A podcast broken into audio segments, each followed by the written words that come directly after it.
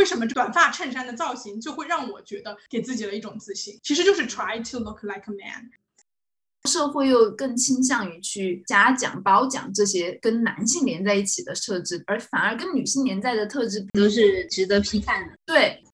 能够学好理科、数理化，可能的结果上来，男生跟女生是一样的，period，没有任何区别，没有什么后劲不足，没有你聪不聪明，这些都没有。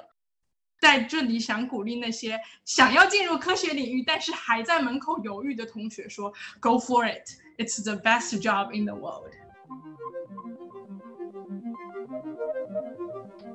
Hello，大家好，欢迎收听这一期的咔咔角角。呃，我们最近呢，主播之一德胜同学刚刚顺利的拿到了物理博士的学位，大家恭喜一下。好，谢谢大家。对，就因为也差不多搞了五年多的科研吧，然后也希望能够借此契机聊一聊女性身份和科研工作交叉的一些话题。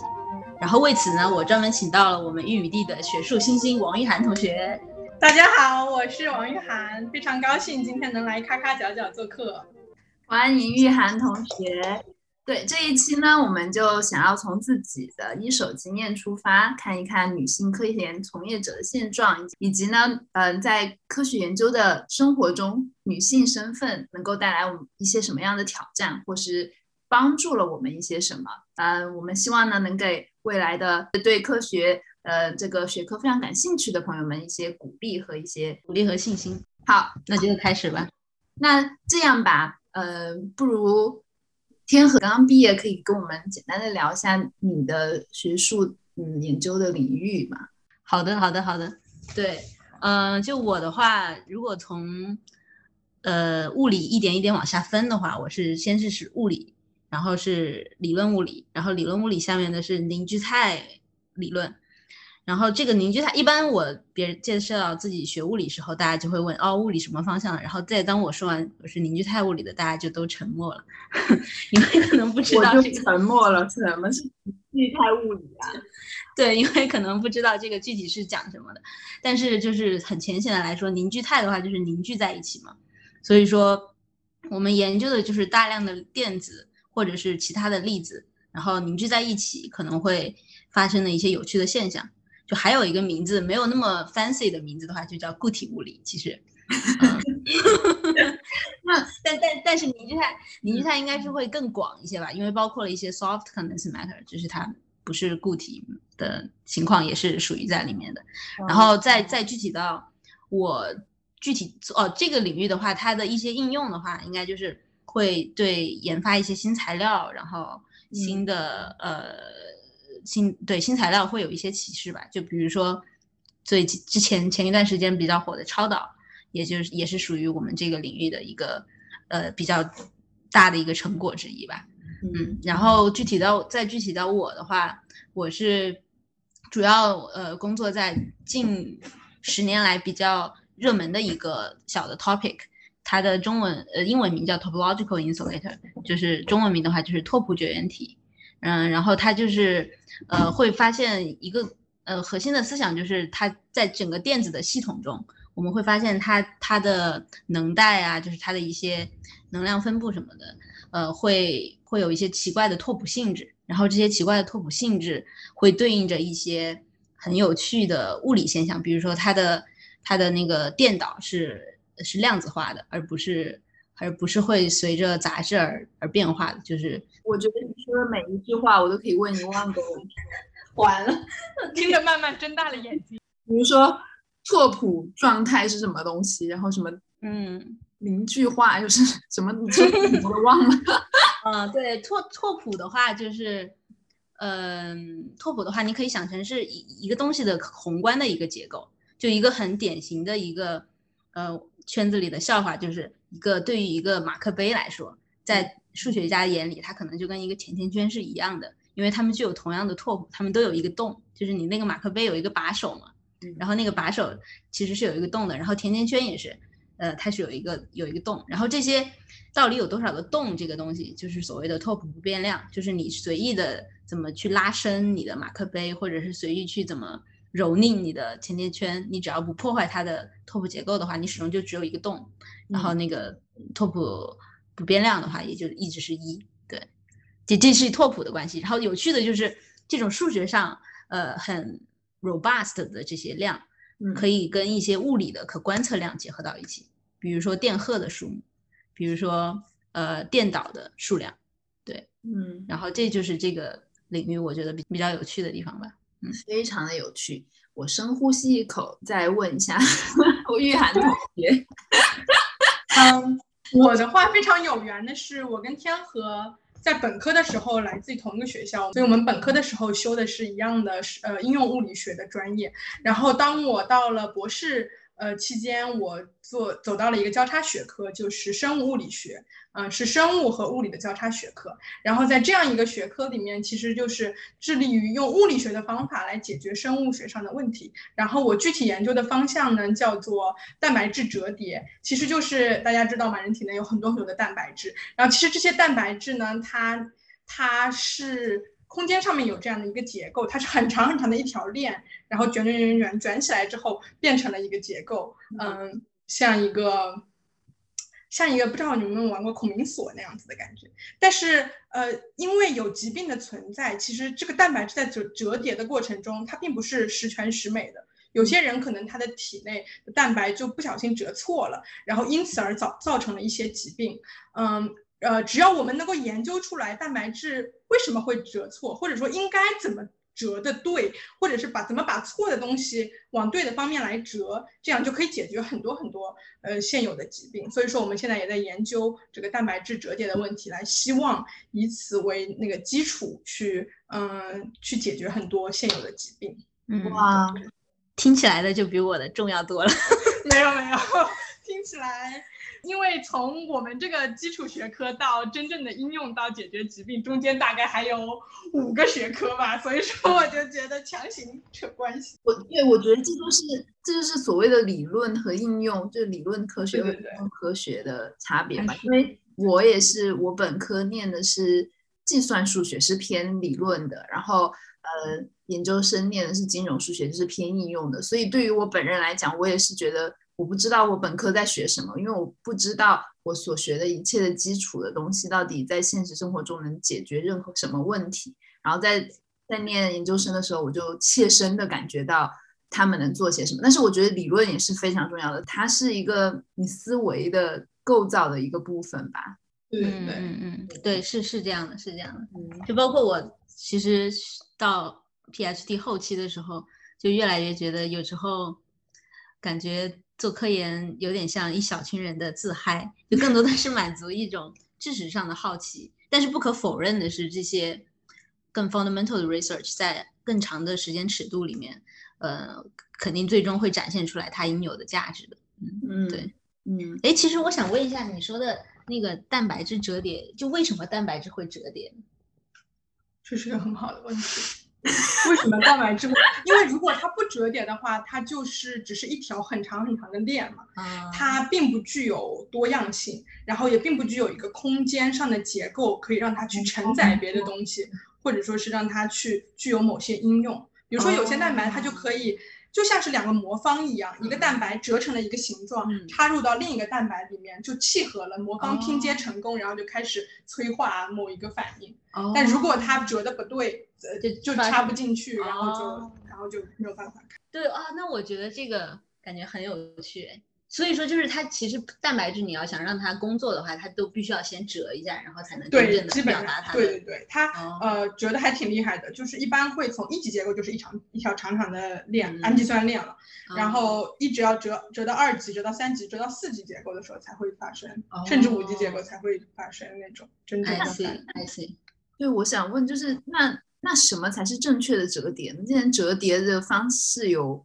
万千种可能，我我们生物这么多样，可能就是因为它折叠的不一样。那你又怎么能够确定什么是正确的折叠？呃，能一般来说是能量最低的就是最稳定的嘛，就是它会，但是当然当然在反应中它会有中间态，然后这些中间态也是具有自己的意义的。所以说，其实折叠也并不是只有一种状态，就是生物中神奇的地方，就是一个蛋白质它可以有。不知道多少种，好多好多种折叠的方式。我觉得这个数量其实非常非常大的一个蛋白质，能够折叠的方式非常种，但是非常多，但是最后能够让它具有特定应用价值的只有这么几种。嗯，所以说这也是我们就是致力于研究，就是为什么它就就是能够折成这个样子。然后，如果我们把它破坏了它这个折叠结构，它还能不能重新回到这样的一个状态？嗯，I see，就是从从物理的，你你说你们生物物理的话，会用一些物理的呃角度来研究这些，是不是就是可以从能量啊，还有它动量怎么对的过程，它能量变化，然后去视模拟最低，然后对对对稳态，make sense 这个之类的。嗯，哇，听起来很有趣，听起来就是一个无限探究，然后还有一点哲学意义的这种过程，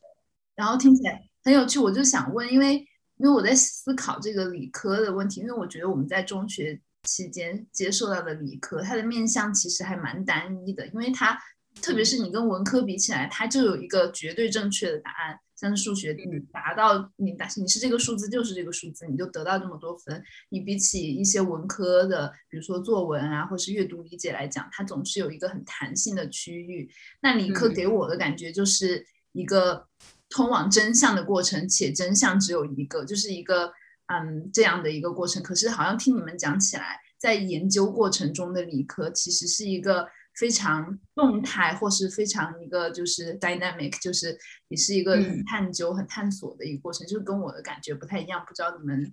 有没有这样的一个感受的反差呢？对，我觉得这可能取决于就是你是在学习的哪一个阶段吧。就像嗯，就像平时高中时候学习的话，那可能学都是都是一些固有的知识，然后都是已经是大家都公认正确的一些。base knowledge，对，然后那时候的话，那可能确实就是，呃，是什么样就是什么样。但是，一旦从进入了跨入了研究的领域的话，你你可能从中二一点的方，呃，中二一点的说法来说，你就真的是在 拓宽人类知识的边界的感觉。那肯定你在拓宽的过程中，它不是没有一个明确的道路的。你你随时会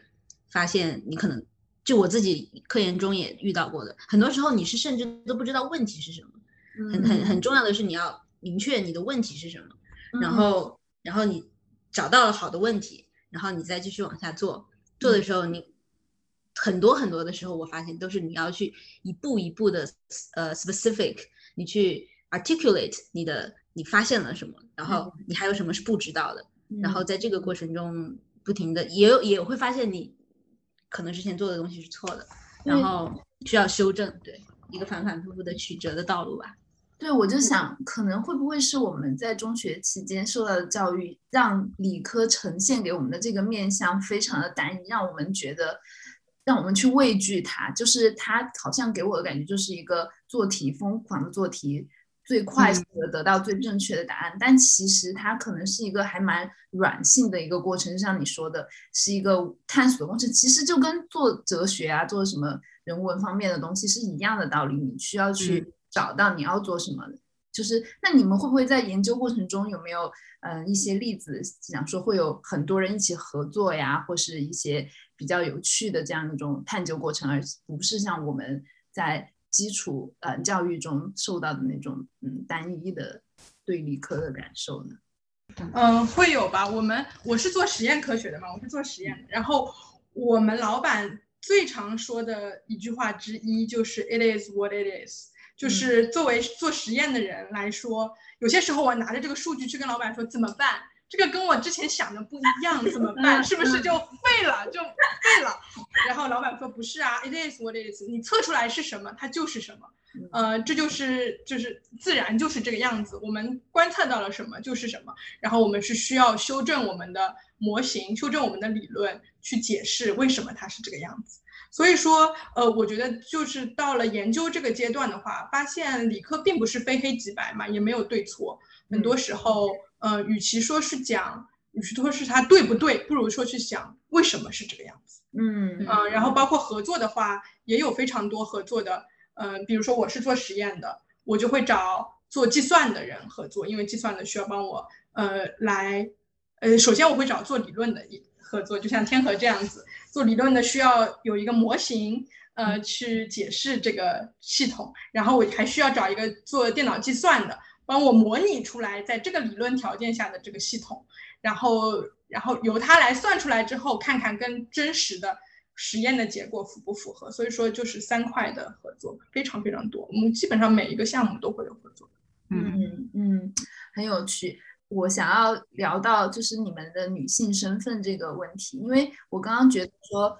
她在基础教育中呈现的这种很单一的这种嗯面向，可能就会让一些女生，或是让一些喜欢科学的人，不管男生女生，就是觉得很厌倦或者是害怕，就是我不喜欢这种整天疯狂刷题的感觉，我想要一个探索的过程。但是因为在第就是我们的高中教育中没有给我们呈现这个过程，所以很多人就是因此没有去选择从事科学行业。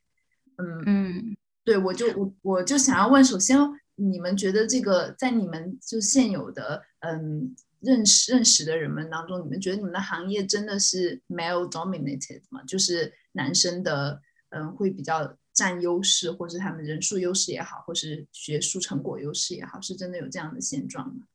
嗯，我觉得从我可以说一下我的呃经验吧。就我觉得从数量上来说，肯定是毋庸置疑的。物理，尤其是比较偏理论的物理，是一个毋庸置疑的 male dominant 的一个学科。就我们组的话，只有我一个女生，呃，我们组大概十几个人吧。嗯，然后呃，然后整个呃我们学校这个理论物理的这个研究所的话，应该女生的数量可能也就是不超过十个吧。然后整个呃研究所的 professor 的比例的话，好像三分之一的 professor 或者更低吧，三的是女性。对，但是就是我我我觉得这个女性从人数少上来说的话，它是有一定历史的原因的。就是嗯，毕竟我感觉女性主义也是嗯最近几年才开始越来越被得到呃社会的。recognition 的一个一个事情，就可能在很长一段时间，包括我自己也是，都会有一个呃潜意识的偏见，觉得女性就是不适合学呃物理的，呃学理科的。就即使我是一个作为呃理科学习的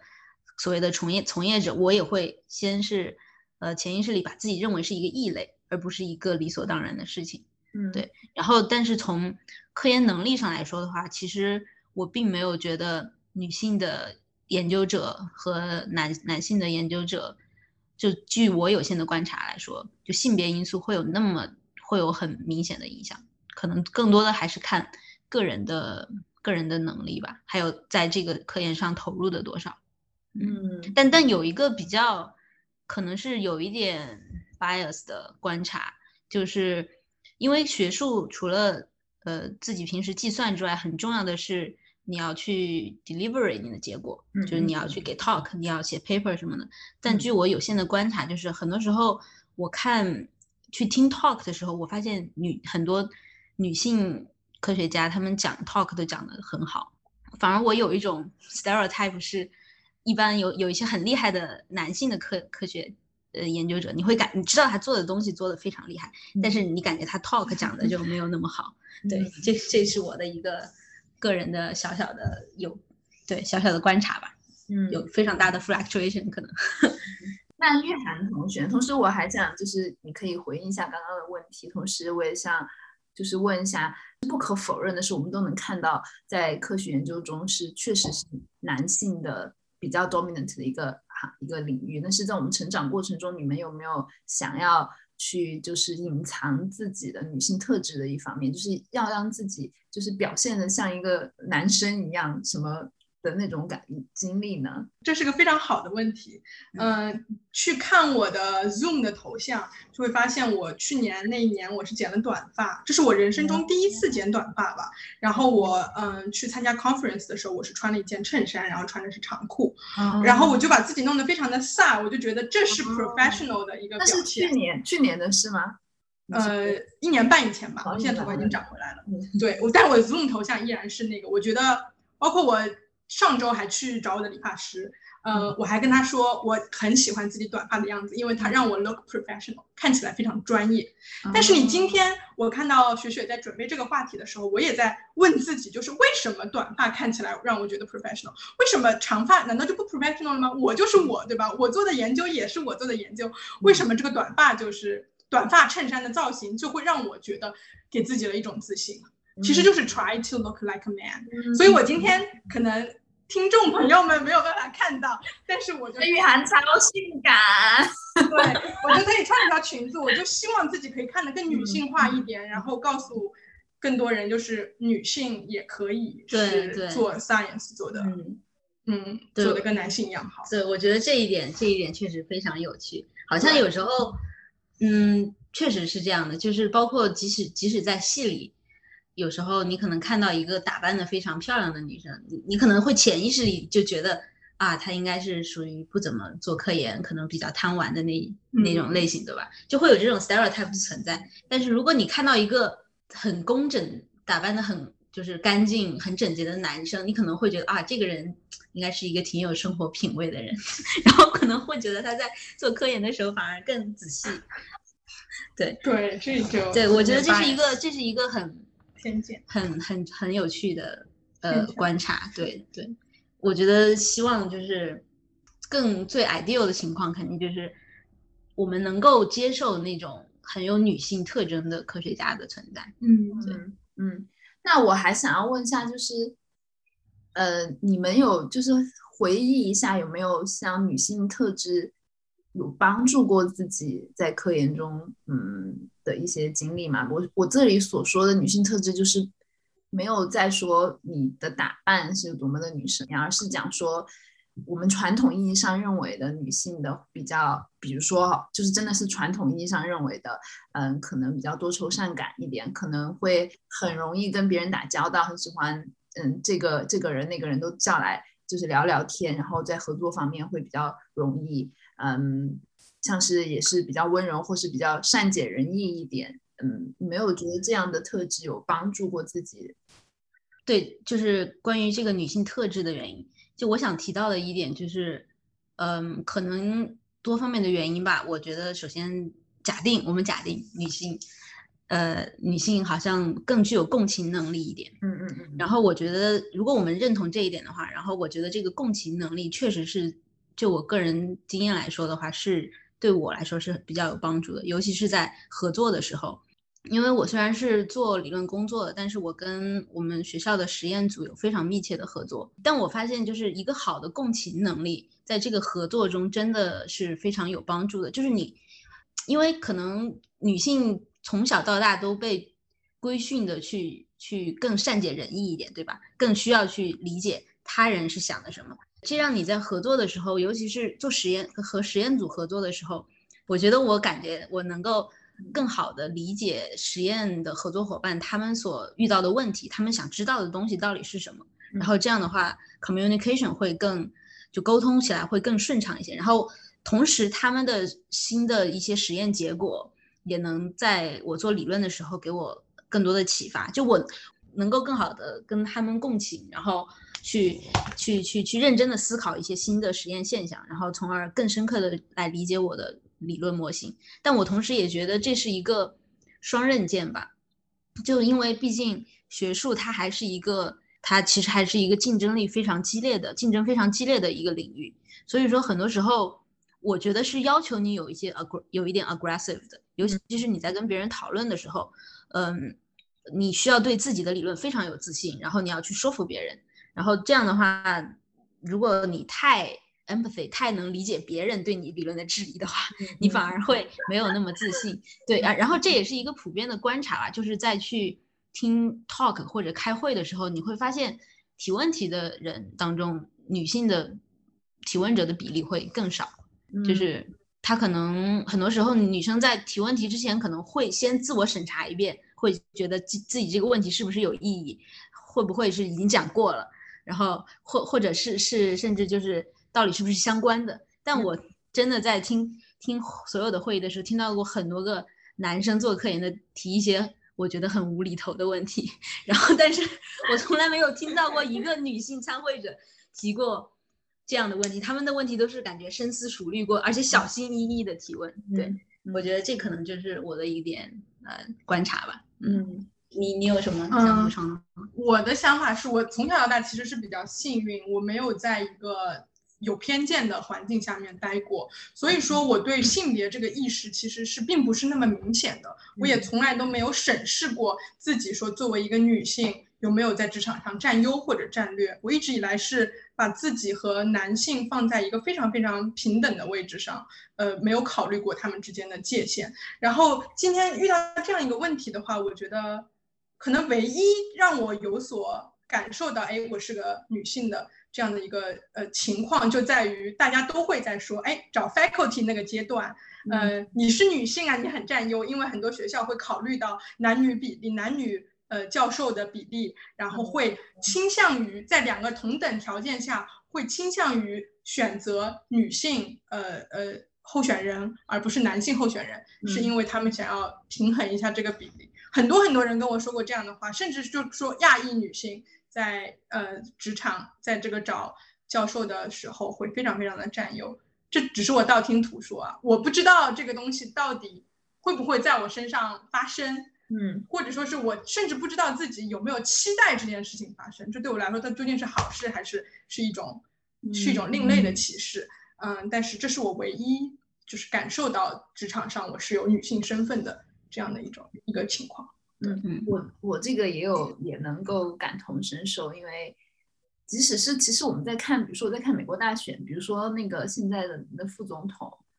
嗯，Kamala Harris，嗯，就是当他站上去的时候，你看到所有的新闻报新闻报纸都会讲说他是一个 woman of color，嗯，对，有点强调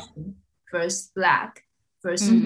嗯 vice president，就是我们就感觉哇。他真是把每一个选项都已经勾上了，就是非常政治正确的代表。对对，就是你在就是对这样的行为的还是有一点反感的。就是这个，就是他也也在我身上也，我也觉得在公司的时候，有时候会发现他们会创造一个好像没什么必要的职位，然后招一个黑人女性去填充那个职位，是一个高管的感觉，就让让人觉得他们为了去增加这个 diversity。嗯，去做很多这样的行为，但是我觉得，我总觉得，在在现实生活中，特别是像比如说玉涵这样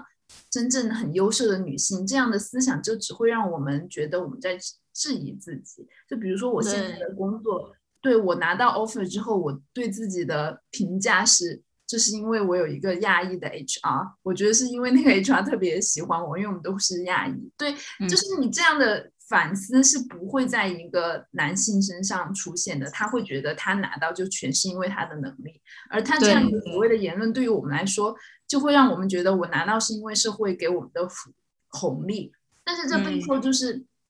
其实我们作为少数族裔或是作为女性走到这一步，其实相比较。跟我们能力一样的男性来说，我们已经很不容易了。就是我们已经必须要付出更多努力才能走到这一步了。他们不应该用这样的话术去，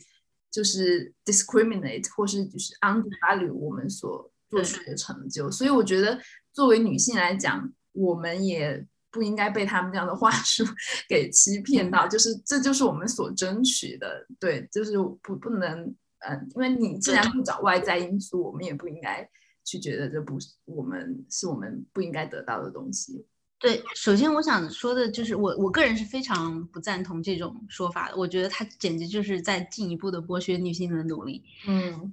首先刚才玉涵说到的，也有一个很重要的前提条件是同等条件下。嗯，OK，嗯，所以说这不是第一步，就是不是因为呃我们比你差，然后我是女生，然后我才被选中的，这是第一个前提条件。然后，然后就像你刚才提到的，我觉得我们必须要正视的是，对女性的系统性其实是存在在这个世界上的。它可能是，呃，是隐性的形式，也可能是显性的形式。就像隐性的形式的话，可能最明显的一个就是我，也是我来了美国之后才认识到的，就是一种 expectation 的问题，就是整个社会可能学校、呃，家人，然后社会都不期待你在。理科上做得好，你在做这个事情本身就是一种反抗，你你需要承担的压力是男生做同样的事情的所根本就不需要去考虑的问题。嗯，比如说就物理吧，他就觉得我喜欢物理，所以说我要继续做下去。但是很多女性女性呃从业者，她在做物理的时候，她不是说她主动想去选择这种反抗，但是这是她必须要面临的一个问题，因为整个社会不期待你去做，你就是一个异类。嗯，你可能经常需要审视的问题就是我是不是 qualify？我本来大家没有那么多女生在做这个，那我居然做了，我是不是因为我太幸运了，还是说因为什么别的原因，对吧？所以就所以说这很另外很重要的就是在每一个行业里，我们需要一些 role model。就很多时候你会觉得哦，他能做到，所以说这个事情是能做得到的，这是一个自然的事情。那那我也可以做到，我也应该去试一试。对，然后还有一个我想说的是，首先我不太确定这个 faculty 到底的招招招人的流程是什么样的，但我所知道的是，有一种提高 promote diversity 的方法，是说，呃，好像这个是 NFL，就是那个美国橄榄球队一个一个人提出来的规则，就是说他们在招选，就是在招 staff 的时候，他们会确保一定有。呃，面试过一个来自于 minority 群体的人，嗯，之后再再招新的人，也就是说，他保证的是一个公平的机会，而不是说，而不是说一定要招一个呃来自于 minority 的人。对我觉得这是一个，然后关键是他们采采用了这样的呃 policy 之后，你会发现 minority 的比例上升了。哎，这这说明就是一个缺少的是机会，对，缺少的确实就是一个机会，然后。确实是偏见是存在的，而且它实实在在的在影响着，呃，这些来自于少数群体，不管是女性也好，还是族裔也好，他们的职业机会。对，嗯，这个对，就是你要保证程序正义，而不是去保证它的结果是一个程序公平，而不是保证结果是公平的。对，但我们发现，对，但你，对对对，还蛮 impressive。然后这个我还突然想到，一个。英国的男演员，他叫 Riz Ahmed，他是就是最近也在那个呃《Sound of Metal》里面有演出。然后之前他在嗯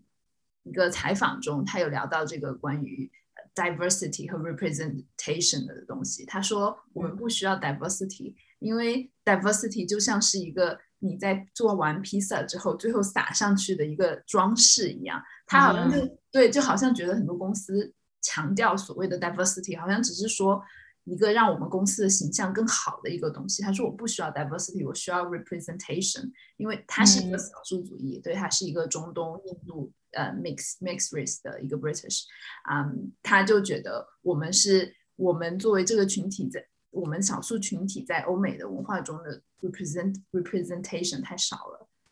对，嗯嗯嗯，对对，我觉得这个就跟那个 role model 也是一样的，对对对对对，就是。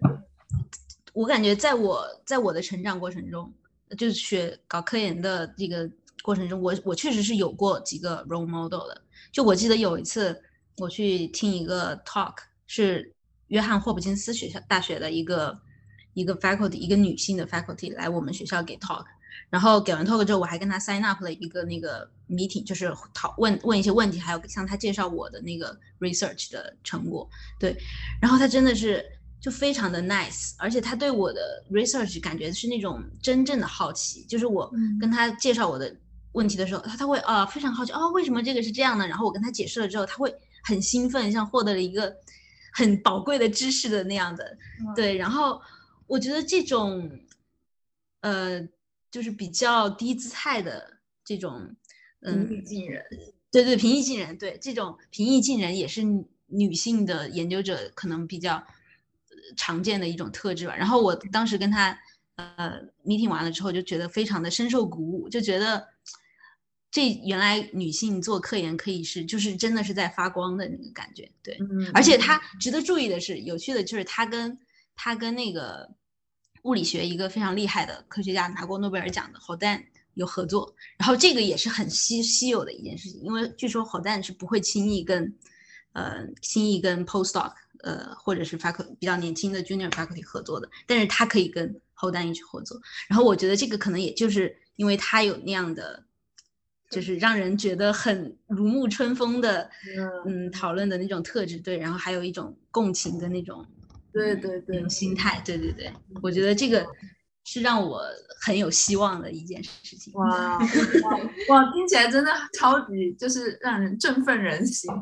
不知道有没有类似的，就是你有没有觉得在你的科研从业当中，嗯，有获得一些就是女性榜样的支持，或是有一些来自女性团体的鼓励帮助之类的？呃，女性榜样肯定是非常非常的多了。我这边特别想说一下女性团体吧，就是我在我呃二年级的时候，呃，我不是化学系的，但是我的老板是化学系的，所以说我就跟着化学系的同事们一起去参加了 WCC 这样的一个组织，就是 Women in Chemistry Committee，就是在化学领域中的女性这样的一个团体，参加了一次他们的呃一天的活动吧。当时就邀请来了五位处于人生不同阶段的女性来给我们做分享，做一个 panel。然后他们分别是有一些是在读博士，有一些是刚刚毕业的博士，有一些是博后，有一些是非常年轻的教授，所以就相当于是 girls help girls 那种感觉，就是 women help women，嗯、互相帮助吧。我们就是通过他们的一些亲身的经历分享，就是感受到了这一路走来，可能作为女性确实是非常的不容易，但同时也正是因为这样的不容易而体现出来他们的优秀，嗯，有那种感觉，嗯对我感觉现在就是，特别是难以想象一些已经结婚生子的 faculty，他们真的是在求学术道路中遇到的，我都难以想象他们所遇到的困难。对，就像我们系也有一个做实验的那个教授，哇，真的是佩服的五体投地。他好像也是 PhD 期间就生生孩子了，好像对，但他现在实验做得非常的好，然后是我们这边一个非常大的项目的主管。说到结婚生子啊，我这边特别有有一个经历想要跟大家分享，就是我在一年级的时候参加了第一次大型的全全国范围内的会议嘛，然后会议上面会有那种专门给一年级学生做一个讨论会啊，请了三位呃呃已经功成名就的教授过来，然后一年级学生坐在下面给他们提问，我就去参加了那个，然后我也提了一个问题，我是特别对着在场的一位已经呃非常年长的一位女性科学家，我提了一个关于 work-life balance 的一个问题，就是生活和工作你如何平衡，嗯，包括就是结婚生子这方面的。但是这个问题，呃，问完之后，他也给了我很好的回答。但是回来之后，过了一段时间，我看到网上会有一些言论，就是说这个问题其实是非常不礼貌的。就为什么你会问一个女性的科学家，而从来没有人把这样的问题问过一个男性的科学家，关于生活和工作的平衡这样的问题？我当时。当时就有一点点羞愧，但是我也在反思自己当时问这个问题的初衷是什么。我回顾自己当时问问题的初衷，我觉得作为一个一年级学生，我问题的初心是非常质朴的，是因为我真的有这样的困惑，我真的为我未来这个结婚生子这方面的过程和我我工作这样的一个矛盾而感到焦虑，我才会问出这样的一个问题。所以说，我觉得现在会不会就是。是有通过这件事情可以看到它的两面性吧。一方面是大家在为呃女性争争得平等的权益而非常非常努力的在在那边呐喊，在另一方面是这样的焦虑同时存在着，我们渴望能够得到回答。嗯，所以说就是有一点点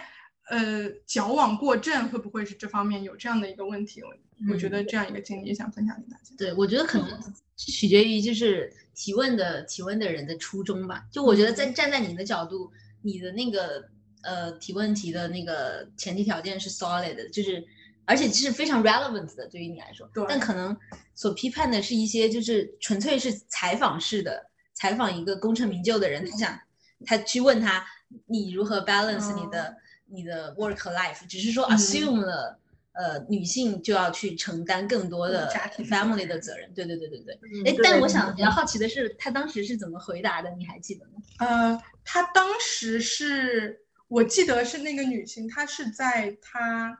嗯 take 了一个 gap year，在她博士毕业、嗯、博士毕业之后有一个 gap year，然后完成了自己家庭的事务，然后重新回到了，对对对，哦、然后重新回到了 PhD 的过程。哦，哎，那这个过程中，她的对我觉得像这种。这种 take gap year，她还感谢了她的丈夫对她的支持啊，对对对，我觉得除了丈夫的支持之外，也有就是 institute，就是学校方面、社会就一些福利，对社会的支持吧。因为，嗯，对我感觉不太，比如说你可能去生了一年小孩之后，你你肯定可以想象的是，你可能没有那么快的能呃 keep up，就是能够跟最新的那个研究。呃研究进展能够那么快的同步上。对，可能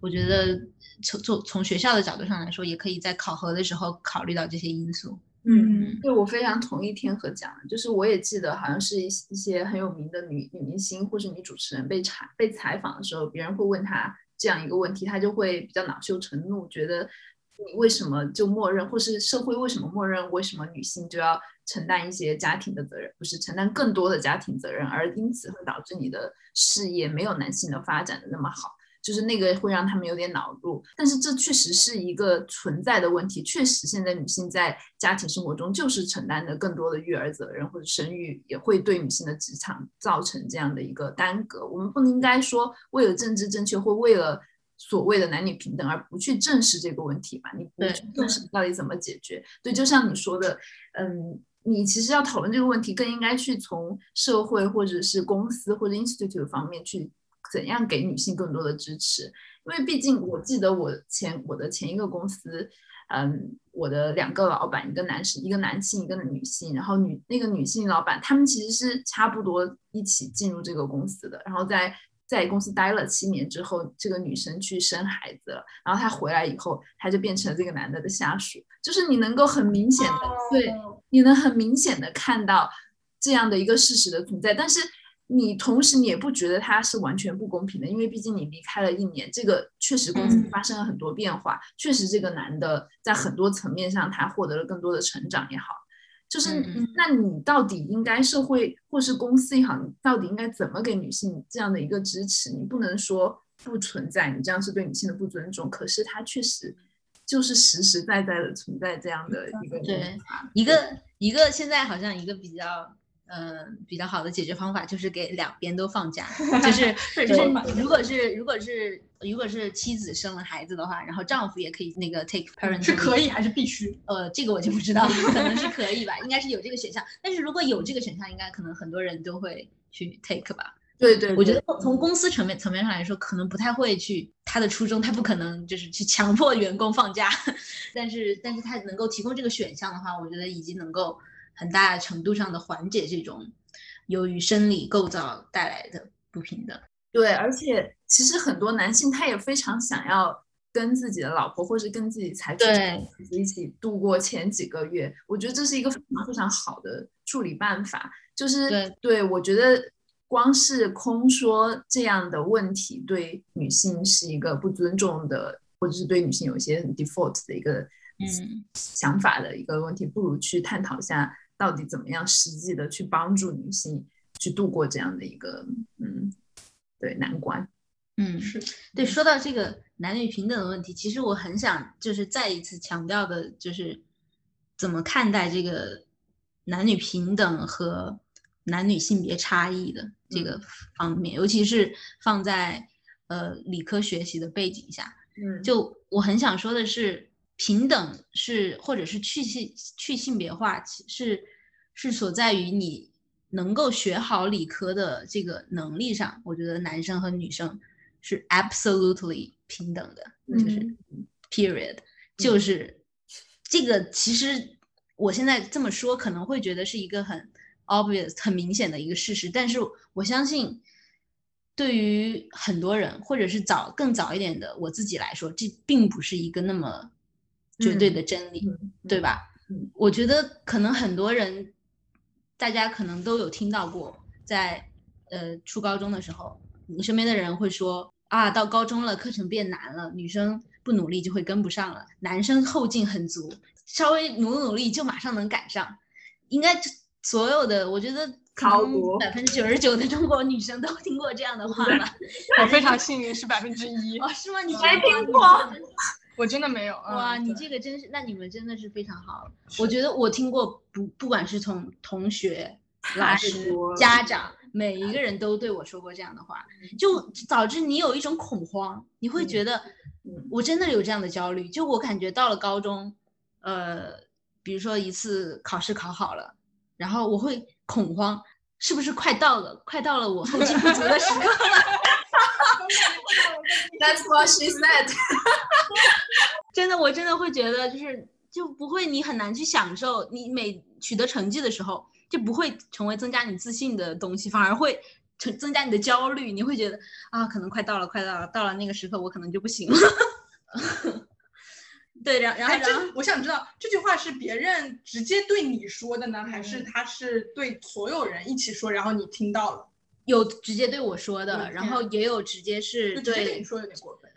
呃，对啊，然后也有直接是就是评论别人的时候，这就是感觉是一个很普遍的一个问不需要，题啊。对对对，大家都是这么想的，对啊，就是对啊，真的就是 natural fact。我我是这样子的，就是我听到过这样子说话，嗯然后包括出去给人家介绍我的专业的时候，我本科的时候会说我是做物理的，或者说是我高中的时候会说我是做物理竞赛，大家都是大家都会说，哎呀，女生啊学物理真不容易。嗯，然后嗯我会把这个当做是对我的一种鼓励，哦就是我既然就站在这里做作为 minority，我就要加油，就是要更加努力，嗯我会反而会觉得非常的骄傲。我不知道为什么会有这样子的一个想法，但是我可能确实是可能比较幸运的百分之一。对对，那我觉得大家应该学习一下你这种态度，不要学习我的态度。对，对我也不要忘掉这我这这个，所以说我也是想做这个播客一个很重要，就这一集很重要的一个原因，我想告诉所有的女生，就是从能力上来说，就是能够学好理科、数理化这个能力上来说，可能的结果上来，男生跟女生是一样的，period，没有任何区别，没有什么后劲不足，没有你聪不聪明，这些都没有，对，一切都是在于你，只要你想学好，你就能学好。嗯，对嗯，然后呃，就是，但是我觉得另外一方面是，但是差异同时也确实是存在的，就像我们刚才讨论的，呃，育儿的问题，然后包括就不能避免生理上的差异。对对对对，然后我就觉得是在你讨论具体科学问题的时候，你应该是去性别化的，你不要因为这是一个女生提提出来的问题，你就、嗯对，这也是有一些研究发现的，就是发现就是当一个在会议上的时候，当一个女性呃演讲者讲东西的时候，会更容易遭到遭到质疑，或者是嗯她提出来的问题的时候，会更不容易呃被严肃的对待。对我觉得在这种、这种层面上，你应该是去性别化的。就你你最好你的 ideal 的 goal 就是说，让我在跟你讨论科学的时候，我不要觉得我是一个女性，或者是我有性别这个 identity 存在。嗯，对，然后但是但是在某一些方面的时候，我我们是应该是要正视到正视就是性别差异是存在的，就是嗯比如说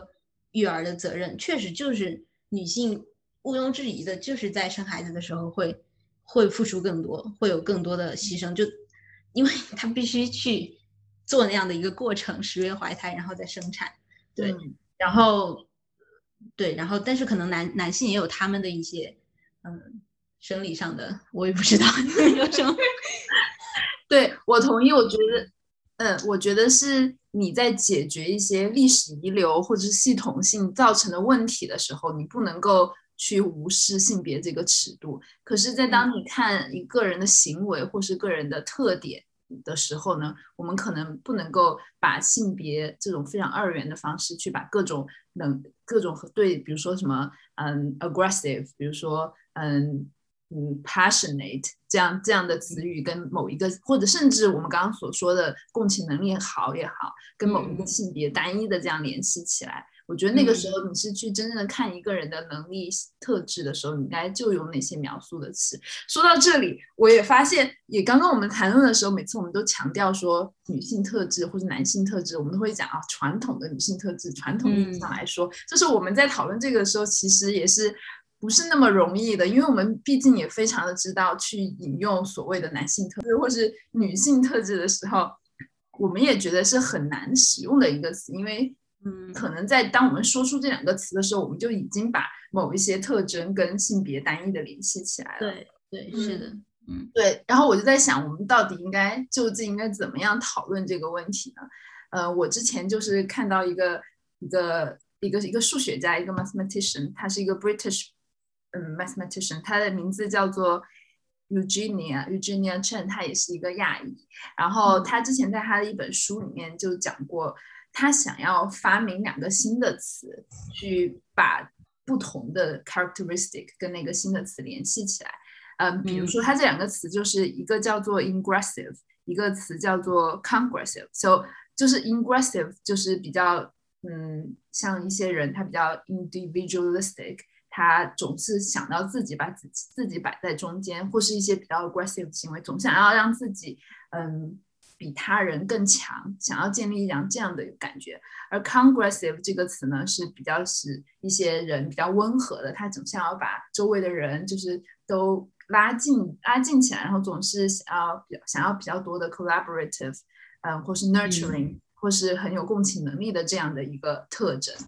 我感觉现有的词，比如说有共情能力，比如说多愁善感，已经跟性别联系在一起了。我们很难去彻底用一个新的思维框架去把它跳出性别的这个尺度。它就是可能想要 introduce 一些新的词来单真正的讲一个人的特征。当我们在讲这个人的时候，我们就觉得他就是这些特征，而和他的性别不要这么联系在一起。嗯嗯。呃，这个挺有趣的，对。然后呢，他还有在讲这个，这个还非常有趣的是，嗯，比如说我刚刚说的普通教育里面的理科，就是在高中教育里面的理科，它其实是一个想要筛选比较 aggressive 的人的一个过程，就是你比较能够单打独斗、单枪匹马就能够战胜很多的难题，得出最正确的答案，你根本不需要跟其他人合作，你只需要寒窗苦读或是。达到那个最终的正确的答案，你就能够拿到最高分，你就显得你在理科成就上能够做得特别好。可是呢，在研究方面，研究层面的理科呢，数学也好，生物、物理也好，它其实是一个发现的过程，其实是一个去找各种不同东西之间的 relationship 的一个过程。你去怎么样把这个问题放到它的 context 里面，像说像你说怎么 articulate 这样一个问题，它其实是一个非常。Congressive 就需要一个非常 congressive 的一个特征的一个人，嗯，就是他可能在这个方面就是错位了，就是你一开始想要去筛选，或是想让人们觉得自己的理科很好的人，和你真正达到学术拿到学术研究的时候，能够更需要的人是不不一样的，可能是不一样的性格吧，不一样的特征的人，嗯。对他还有类似的例子，比如说，甚至是说我们的一些就是 politician 一些政治家，他们在 run run，他们在就搞一些他们的政治对一些搞一些竞选或者一些 campaign 的时候，你需要你非常的就是好斗或者也好，你需要必须 outstanding，然后必须要做一个非常好的演讲，一个很 good 一个非常好的 speaker，嗯，然后这些都是一个非常 aggressive 的一个特征。可是一个真正好的政治家呢，他是需要你的统筹能力非常的好，你需要国家或是你自己不需要多么的光芒四照，但是你所管理的社区或者你的这个能力也好，你是必须要一个非常 congressive 的性格，但是也是一个非常不匹配的过程，他的竞选的和你最后所需要的真正的特质也是一个可能不太相配的过程，这一点。就是在比如说在 COVID 的时候，我们都看到很多嗯女性领导人所在的国家，其实他这样的国家是做的特别好的。可能可能就是嗯，我我虽然说到现在，我觉得我又把性别跟 这个词联系在一起了。对，但是但是可能就是嗯。比较说，恰好很多女性都属于 congressive 的这个，对对对对，我是想说，对有 congressive 这样特质的这样的领导人，他的国家可能会做得比较好。我觉得这个也是非常有趣的一点，嗯，就是旧的系统有点积重难返，大家没有办法分离的时候，就创造出一个新的系统，完全把这个事情分离开来。对，而且也可以帮助我们，相当于把这些。一些其实跟性别没有关系的特质，跟它跟性别剥离开来，对，这对我们来说也是，呃，缺少一些，呃，就是丢掉一些枷锁吧。嗯，而且这个很有趣的是，你刚刚说旧的系统，我突然想到，那旧的系统里面，它把一些特质跟男性，比如说勇敢啊之类的东西，跟男性这个性别联系在一起，然后社会又更倾向于去鼓励，或是倾向于去。嘉奖、褒奖这些跟男性连在一起的特质，而反而跟女性连在的特质，比如说多愁善感啊，对，这样的都是大家批判的。对，然后他又问你说，为什么男性会比较杰出？就是一个很根本就是一个闭环的问题。他对对，大家讲，他又问你为什么他们会比较杰出？对对，这个这个就这个就让我想到了一个呃之前的一个呃 study 吧，就是。关于男生和女生在数学考试的数学考试的成绩的那个调查，就你会发现，确实男生比女性就是在数学考试、数学数学测试上表现得更好。但是如果你再去重新看一下 data，你你考虑到那个呃一个 feature 就是 confidence level，就如果你把、你把它在这个 confidence level 上面做个 normalization 的话，就是 confidence level？就是你这个被试是不是对数学有信心的？就是一个学生，就是那个测试发现的是男生和女生确实是男生在数学上表现更好，嗯但是如果你把对于数学同样非常自信的男生和女生放在一起表现的话，哦哦你会发现女生表现的更好。对就，其实还是一个呃就是自我认知和社会期待筛选出。来的人对就并不是平均的，对对对，而是筛选出来对数学自信更强的人来参加，然后发现这部分自信更强的人里面，男生占大多数，所以说感觉上男生的分数会比女生更高。对，你可以从这个角度上来划分 data，也是也是可以的。对，就是如如果你就是很多女生她是因为对数学没自信，所以说自然表现的也就不好。就像你刚才说的这些特质一样，社会在褒奖的就是呃一些男性具有的特质，他呢他自然就会表现的越来越好，越来越好。对，嗯然后就像然后男生的话，他可能对数学更加自信，然后他就表现的越来也越来越好。然后因为这个统，我们一一直用这样的统计结果去反馈给呃学生，那他更越来越有自信，那就嗯一直循环下去了。对，所以我们今天需要说的就是不要再听社会的鬼话了。我们我们女生也能做的特别的好。好，我们就在如此激动的誓言中结束本期吧。我们非常开心和荣幸的请来了玉涵同学，跟我们一个呃非常 insightful，又是这个词语的交流。谢谢玉涵同学。谢谢谢刚刚雪雪说不要相信社会的鬼话，那么我作为幸运的百分之一，我想说，如果社会对你说鬼话的时候，你可以把它当做你对你的褒奖。嗯、因为回顾整个 Women in Science 的历史，包括刚刚过过过去的妇女节，两个两个月之前刚刚过去的妇女节也 一样，我会觉得就是观察大家这妇女一路抗争上来的历史，会觉得它是一部苦难的历史，同时也是从苦难走向辉煌的历史。就是因为苦难，所以更显辉煌。嗯，我希望，哎，感觉感觉提的有点高了。我的太高，我以为刚刚已经是最高潮了，我现在鸡皮疙瘩都起了。大家应该为自己是女性而感到由衷的骄傲，并且更应该为自己是科学领域的女性而感到非常非常的骄傲。所以在这里想鼓励那些想要进入科学领域但是还在门口犹豫的同学说：“Go for it! It's the best job in the world.” 太感人了。好的，谢谢大家收听这一期的咔咔角角。如果有什么想要跟我们讨论的，欢迎在评论区留言。谢谢大家。希望大家也来多多订阅和点赞。